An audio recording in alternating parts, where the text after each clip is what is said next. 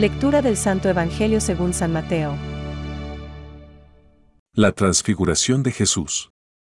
Seis días después, Jesús tomó a Pedro, a Santiago y a su hermano Juan y los llevó aparte a un monte elevado.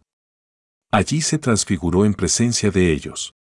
Su rostro resplandecía como el sol y sus vestiduras se volvieron blancas como la luz. De pronto se les aparecieron Moisés y Elías, hablando con Jesús. Pedro dijo a Jesús, Señor, qué bien estamos aquí. Si quieres, levantaré aquí mismo tres carpas, una para ti, otra para Moisés y otra para Elías. Todavía estaba hablando, cuando una nube luminosa los cubrió con su sombra y se oyó una voz que decía desde la nube, este es mi Hijo muy querido, en quien tengo puesta mi predilección. Escúchenlo. Al oír esto, los discípulos cayeron con el rostro en tierra, llenos de temor. Jesús se acercó a ellos y, tocándolos, les dijo, Levántense, no tengan miedo. Cuando alzaron los ojos, no vieron a nadie más que a Jesús solo. Mientras bajaban del monte, Jesús les ordenó, No hablen a nadie de esta visión, hasta que el Hijo del Hombre resucite de entre los muertos. Es palabra de Dios. Te alabamos, Señor. Reflexión. Este es mi Hijo amado.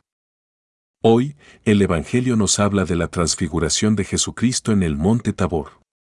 Jesús, después de la confesión de Pedro, empezó a mostrar la necesidad de que el Hijo del Hombre fuera condenado a muerte y anunció también su resurrección al tercer día. En este contexto debemos situar el episodio de la transfiguración de Jesús. San Anastasio Sinaíta escribe que, Él se había revestido con nuestra miserable túnica de piel, hoy se ha puesto el vestido divino, y la luz le ha envuelto como un manto. El mensaje que Jesús transfigurado nos trae son las palabras del Padre. Este es mi Hijo amado. Escuchadle. Escuchar significa hacer su voluntad, contemplar su persona, imitarlo, poner en práctica sus consejos, tomar nuestra cruz y seguirlo. Con el fin de evitar equívocos y malas interpretaciones, Jesús les ordenó que no contaran a nadie lo que habían visto hasta que el Hijo del Hombre hubiera resucitado de entre los muertos. Los tres apóstoles contemplan a Jesús transfigurado, signo de su divinidad, pero el Salvador no quiere que lo difundan hasta después de su resurrección, entonces se podrá comprender el alcance de este episodio. Cristo nos habla en el Evangelio y en nuestra oración. Podemos repetir entonces las palabras de Pedro. Maestro, que bien estamos aquí, sobre todo después de ir a comulgar. El prefacio de la misa de hoy nos ofrece un bello resumen de la transfiguración de Jesús. Dice así, porque Cristo, Señor, habiendo anunciado su muerte a los discípulos, reveló su gloria en la montaña sagrada y, teniendo también la ley y los profetas como testigos, les hizo comprender que la pasión es necesaria para llegar a la gloria de la resurrección.